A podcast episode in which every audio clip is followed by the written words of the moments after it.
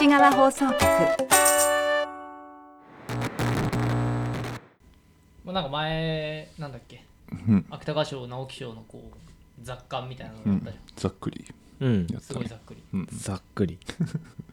まあ大外れだったね。わけですけれども。テスカトリポカそうだね。テスカトリテスカトリポか いや面白そうだよは取らないと思うよって僕が言ったら。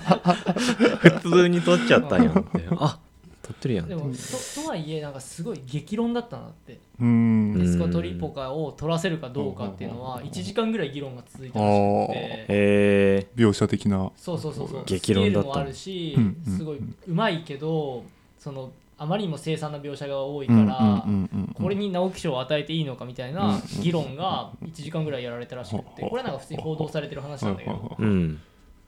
だからまあなんだろう僕がこう取らないと思ったっていうのもだこうあながち間違いではないとういうこう言い訳からまず。ではその上でなんだろう撮った作品をこう読んでいろいろ感想をしゃべり合えたらいいよねっていうことでまあ前も喋ってたけどそうやって。うん。まあじゃあいざやってみましょう。んやってみましょっていう感じで、うん。まあ、うん。まさかね4作もう ね。10年ぶり10年ぶりとかそうなんだ。確か。まさか4作もとは思わなかったからうん。読むのしんどっていう。正直思ったんだけど、2作2作？ううん。ん、でまあこれも読むのしんどと思ったんだけど、うん。うん。なんだっけ、えー貝に続く場所にて、うん。石澤舞さん石澤さん、うん。はい。どうでした？うん。重たかったね。いやすげえ。もうとこれ多分ここ 10, 10年ぐらいで一番お重たいやつかなんか深刻な話な感じ、うん文ち文文体にもうその重たさがあるよね、うん重たさが。重たいのかな。なんだろう、うん。すごい僕はさ冷めた感じを受け取ってて。ああそうだね。そのテンション的には。そうそうう。ん。引いてて、そう思なんだろう、うん、なんかそういう感じがあった、うんう一文にその込められたそのいろんな要素が一文にすげえいろめちゃくちゃたくさん要素が詰め込まれてくるからこれ短い時間で読むのは相当なんか、うん、かなり取りこぼしちゃってるなっていうのが。わかるわかる、うん。すごいうん。めちゃくちゃそがれてるっていうのを思ったな、なんかそれは新人賞に応募した作品がまあ芥川賞を取ったわけうんで、うんうん。こうまあもう本当無名の人がうん。こうなんか新人賞に応募する時って多分こう力入ると思うし、うんうんまあなんかそれは当たり前の話だとうん思うんだけど、そうなるとすなんか本当遂行がすごい重ねられてて、うんうんうんあんまりなんだろうそういう手ぐ手癖があるんだろうけど手垢がついてない感じはうんすごいし,、うん自分の手垢をすごい落とそうとしてるんだろうなっていう気はした、うん。まずあれかそうか。あらすじをなんか簡単に。そうだね。Amazon の内容紹介から喋ると、うん。えーデビュー作にして第165回芥川賞受賞作。うん。すごい。すごい。もう、えージャパニーズドリームなのかな作家全員が夢見るやつ。そうだね。まあアメリカンドリームに比べるとうん。その規模感の小ささがこう あれなんだけど。まあえー、とコロナ禍が影を落とす異国の街にうん。9年前の光景が重なり合う、えーうんとこれ書いてるのかな、まあえっと、9年前っていうのは震災があった時、えーが重なり合う、えー静筆な祈りを込めて描く鎮魂の物語。うんドイツの学術都市に暮らす私のもとに震災で行方不明になったはずの友人が現れる。人を隔てる距離と時間を言葉で埋めていく。現実と記憶の肖像画。っていう。うん。うんなんかあらすじ読んだだけで取りそうだなっていうのがなんとなくわかる。でも鹿間は言ってたもんね。この群像の新人賞を。なんかみんなで感想を喋り合おうよみたいなこと。そうだね。うんでそれをこう無視して。蓋を開けてみたら。芥川賞でしたみたいなあれやん。先にやってけばよかった。は あまだ僕は実はまだ読んでないんだけど。これはでもなんか俺すげえこれ文体はめちゃくちゃ好きだった。うん。一だろうなとうん思った、ほんうん。本当になんだろう。その違和感みたいなものに対するその描写の解像度の高さがえげつない。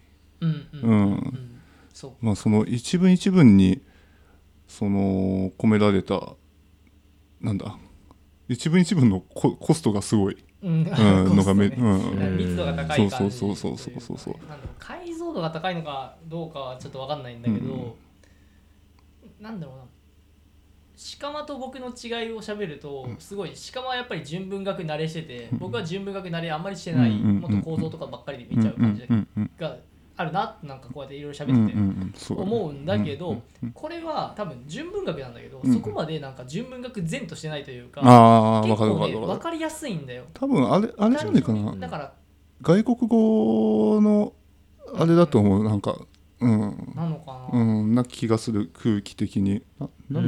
んなんだろうね。リアリティリアリティの持たせ方がうんなんかネトッとはしてないんだよね、うんそうそうそうまあなんかそのすなんだろう主人公であり作者。まあまあニアリーイコールだと思ううんんだけど、うんうんのちょっとひ引いた感じ、まあ、それこそ距離を取った感じうんっていうのが、今回の作品を語るにあたっては。でその距離の取り方もあるからそういうふうになんだろう粘度がなくて。うんうんうん。でかつ解像度が高いから、うん。そのなんだろうな。日本語の表現のうん可愛いって言わないんだけどなんて言ったらいいんだろうな、うん。日本語の表現をちゃんとうまくうまく使ってるうん。っていう感じ、ちょっと言葉が見つからないけど、分析的でありながらなんか綺麗に飾られてるから。うん、ああそうだね、うん。綺麗に飾られてるっていう言葉、うん。確かに、うんうんうんなんか今試し読みを読んでるんだけど、うん。一文一文が本当にこう整理されてる感じがうんうんあるね、そういうイメージが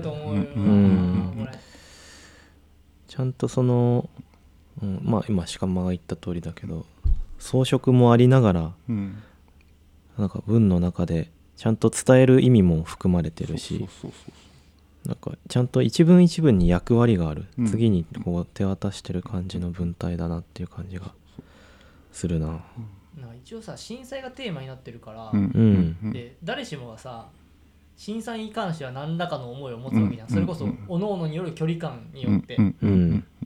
を伴いながら震災に関しては何何かしらの思いを持って多分、うえー、んと多くの人が震災に関してこう何らかのこう思いを吐露したことはあると思うんだよね、うんこうパブリックな空間で、うんまあ、SNS とかそういうところで。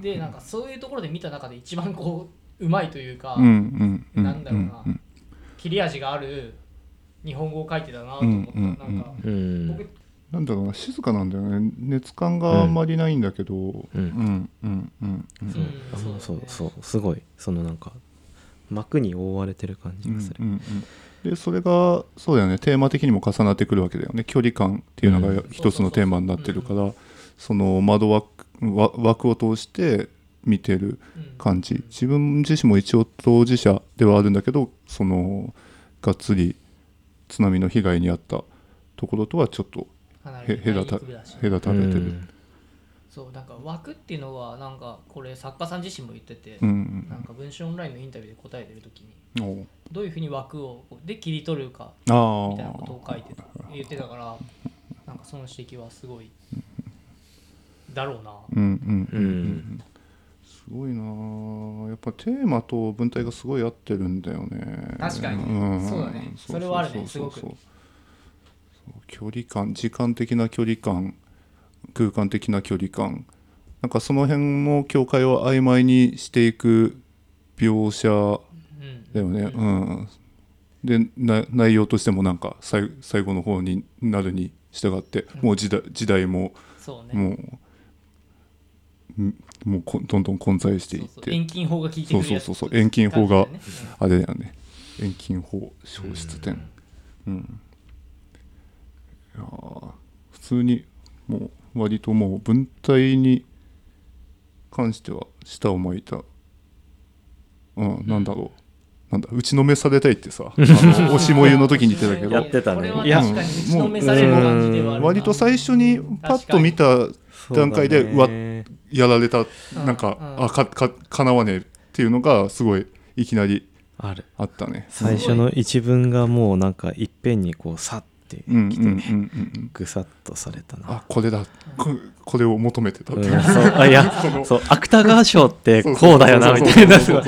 逆に安心してしまった。あからすごいコスパいい本だと思うよ。あ コスパがいい。コスパか。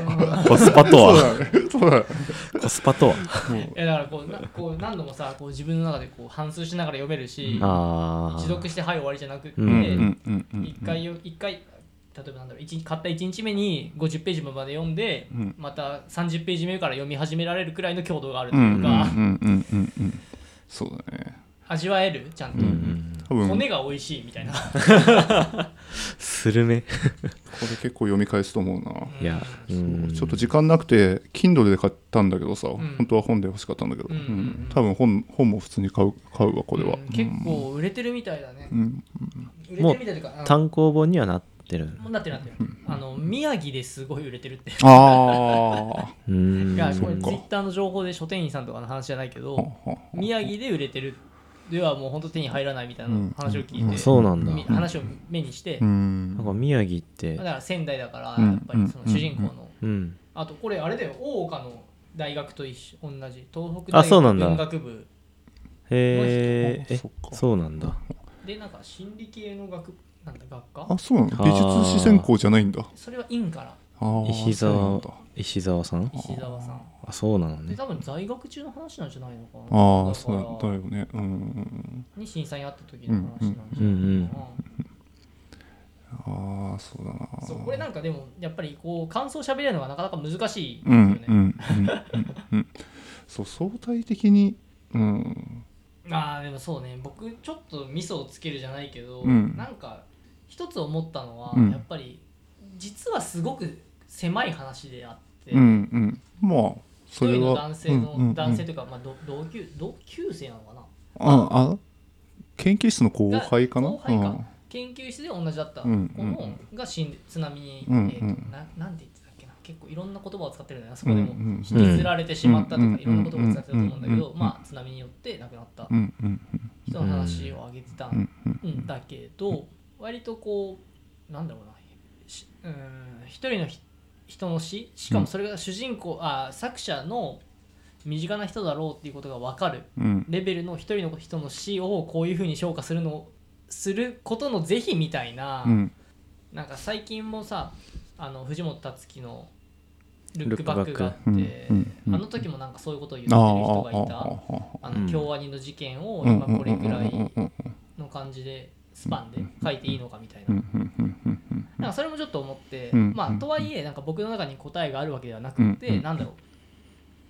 じゃあいつからいいのかとかうん。どういうふうに扱えばいいのかとかうんまあうん。本来的にはないんだけどないんだと思うんだけどもちろんうん。もっともっとすごい単純な話だと思うんだよな。なんかそれがもたらす効果がよりポジティブであればポジティブだったりこう世の中に対してこういい影響を与えられる与えられるのであればうんいいと思うんだけどなんかやっぱりねすごい絵として絵を描いてるような感じの文章な気がしててすごく油絵を描いてるような文章だと思っててその題材に人の死が使われ使われてるっわかるわかるうんうんうんていうような気持ちもちょっとあってそうねそこをなんかどう僕の中でけりをつけるのかっていうのをずっとよ読み終わったと思ってた。うん美術史専攻は多分本人そうだよね本人も美術うん、史そう美術をやってるだからなんかその絵描き方もさすごい美術史的というかさその絵絵のこの部分がこういうことを表してますよっていうふうに読み取れるようなすごいアイコンアイコンとかイメージに意味をそうそううん。固くする仕方っていうのがすごいうまいなっていう。うんでそれでもってそうだね詩っていうものを扱うことの是非っていうのは多分あるんだろうけどでもそれをふそれも含めてテーマになってるからうんうん。うんうんうん。そうね。そのその距離感に対する罪悪感っていうのが一あつうんテーマになっていてでそこにおもうほとんどの人が多分距離感に対する罪悪感うんっていうのはもう全員が震災を経験したうんううんん。どの距離感であれ経験した人たちうん。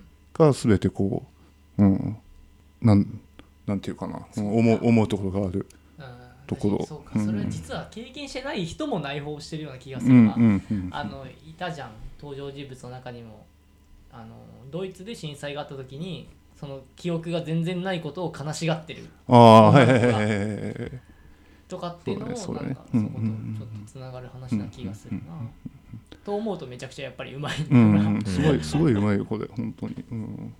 そうなんか本当いろんな対象について語りながらうん。どんどんどんどんこうレイヤー化していくのがそうそうそうそうそう。本当にすごい。うんうんうんうん。だからこういうなんだろうね。こうざ雑に喋ってるわけじゃないけどこういうふうに喋ってなんだろうね。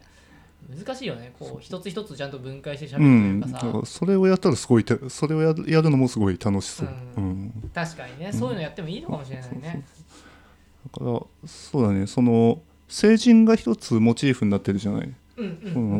成人ってその苦しみのが民の苦しみを固くする対象であってまあその教教教区苦しみを共にする中、まあその宗教的なや位置づけにある。でそこにうまくねそのイメージを当てはめながらうーん難しいな。ななんて言ったらいいのか。うん。まあの乗せてくわけだよね。そそその登場人物の苦しみもそこに乗せ,、うせ乗せられていくしうん。で読んで読んでる側としてもそこにいろいろ載せていくものがある、うん。うんでその時代そのゲッティンゲのうん。記憶、みうん、戦戦争の時の記憶みたいなものもレイヤーとして含まれていくっていう、でその苦しみの種類っていうのがめちゃくちゃ様々なわけじゃない。その、うん。ドイツで出出会うウルスウルスラをめぐって結ばれていく関係性の人たちっていうのはすごい、うん。そうだよね。うん。うん。なんかちょうど今ちょうど今というか鹿間が言ってたこと僕もちょうど付箋貼ってるところのほぼそばでうんうん絵画に描かれた成人をやっぱり使ってるのはちゃんと対比として持ってて、うんそこもすごいうまい。そうだね。なんか彼らは14人の成人のグループは中略彼らは体験によって刻みつけられた靴の専門家でありうんんんうんうん。ぬんかんぬん。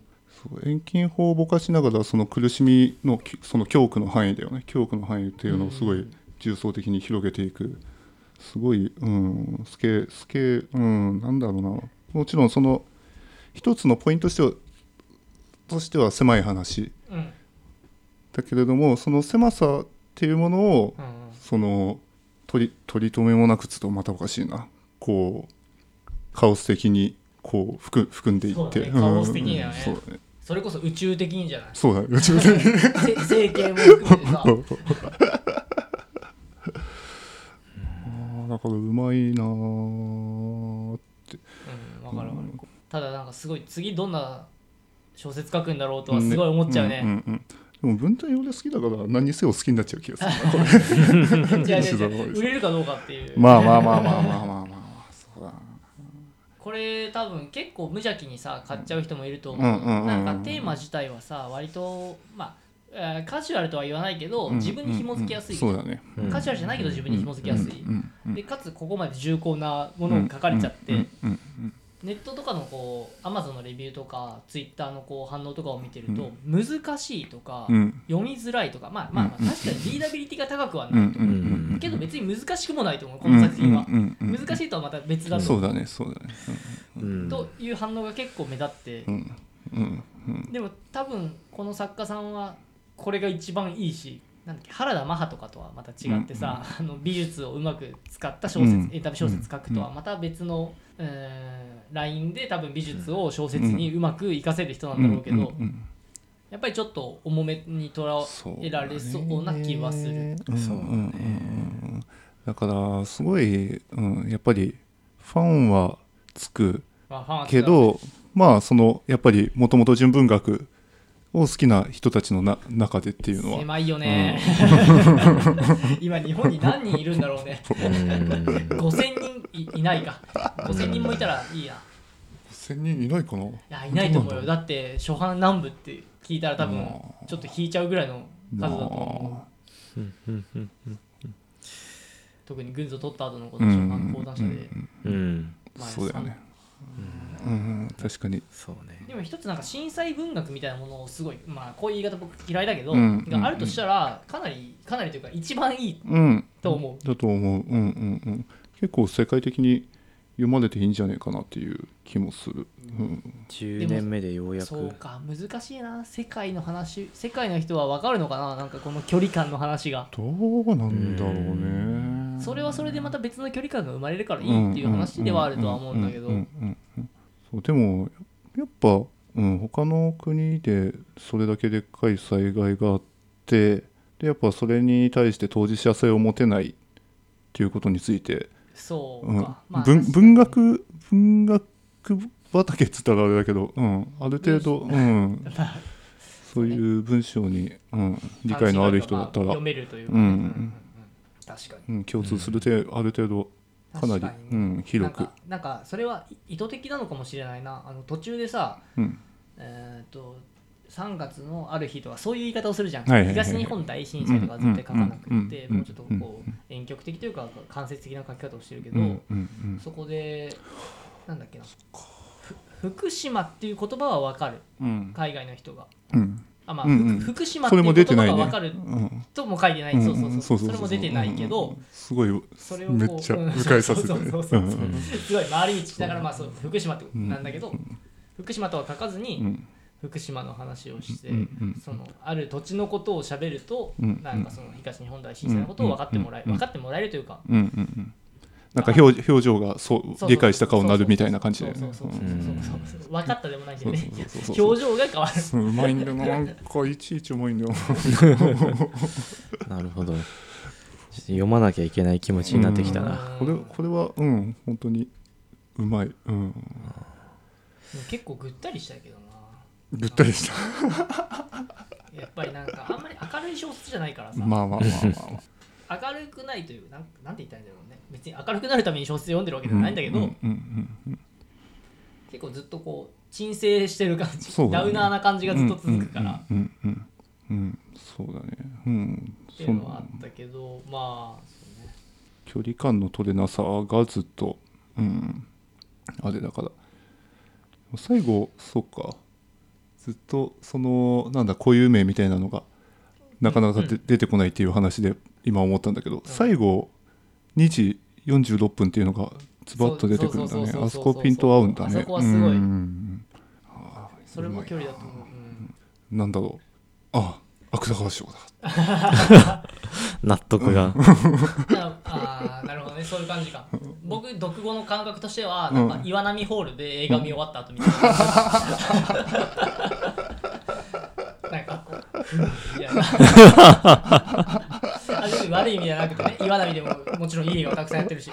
なんかでもやっぱりちょっと文学性が高いというかさ、うんうんうん。文芸映画みたいなのを見た後の感じだった、でもそこまで分かりづらくもないっていうのはうんなんか割とこう大にして言いたい言いたいうん気はするんだよね、うんうん。なんかすごい分かりづらいとか読みづらいとかっていう評価が多いから、うん。うん。なんかそうだね。そこまでではないと思う、アマゾンレビューとかを見ててもその装飾性の装飾が多すぎるとか。ああやっぱそうなん多重になりすぎてピントが合ってなくて分かりません。うんピントが合ってない。もうもういいやなんかもうコメントするのもしょうもないわ。なんか途中まで何が書いてあるか分からない。みたいなななんで、うんなんか、ううん、まあなんか不思議だよだからね。メッセージが欲しいなと思うよ。そうだね。んストーリーとかうん。メッセージとかうんキャラクターみたいな、まああの純文学をな。純文学の章なんだけどなみたいな気持ちにさせられる。違うじゃん。あのあなたが求めているものはここにはありません。なんかまあマーベルとか見てたらいいんじゃない？マーベルも大好きなんだけど。そこになければないですね。っていう。本当になんかそう。謎や？何をもまあでも中華料理屋に来てパスタを食わせろと言ってるようなもん。って書いてるんだ。いや違う違う。あの僕が今そうそれがそういう人がいないと売れないんだもんな。そうそうそう。そういう人もうん。いいなと思ってくれないと売れないっていう意味で言うとやっぱり推しもゆとかはすごいその外部の人文学の外部の人をうまく引きずってる引っ張ってきてるっていうのはあるよね。うんまあ、商業的成功と作家としての成功とみたいな、うん。まあでもそこってなんか全然分別される話じゃないと思う。なんか両立すしうると思うし両立しえないとも思うその淡いの部分だと思う、本人がどこを目指しているのか、まあねもちろんそれも大きいよね。ででもそういう意味で言うとさ石澤舞さんはうん。多分商業的成功っていうよりもうん。なんかこう自分の内省的な世界観をこうそうだよね形にしていくことを求めてるような気がするからうん。なんか受賞時のインタビューも本当黒子でいい黒子でいいみたいなことしか言ってなくて インタビューとしては本当に面白くなかったんだけど。まあしょうがない。よこんなんでいいのかみたいな。あの私がこんな。インタビュアーは本当しんどいと思うあああ。何も言葉が出てこないから。あ裏方でいいんでみたいなあの今そもそもこのインタビュー受けてること自体がこうなんか不思議であんまり嬉しくないんで とはいえ取ったんで受けなきゃいけないっていうのはもちろん分かってますみたいなこと言ってて。あるあるだ。責務としてはみたいな。だからやっぱりそういう売れたいみたいな欲はないから、うんうんうんスター性はないんだろうね。うん、音楽と一緒だよね、なんまあなんか売れる音楽を作りたくはないし、うん。なんか自分のやりたいものをやっていきたいんじゃない、うん。でうん。うん。でも自作はすごい楽しみだよね、うん。もう震災はもう使えないじゃんうん。うん。うん。何を書くんだろうね。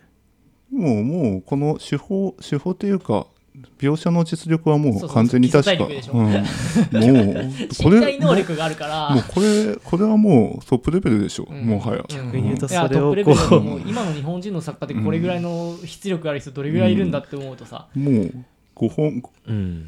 いやーほんとそのレベルだと思うし、うん。もっと少ない気もする、どれだけそれをこう、まあ、さっき言ったような方向性にやっていけるのかそれともやるのか。まあなんか編集者は多分惚れるだろうからこれうんは。うんうんうんうん。ずっと書かせたくなると思そうけどね。ね。まあまあ。うまいこと。読むわ。俺は読むわ。この人のは。東京西側放送局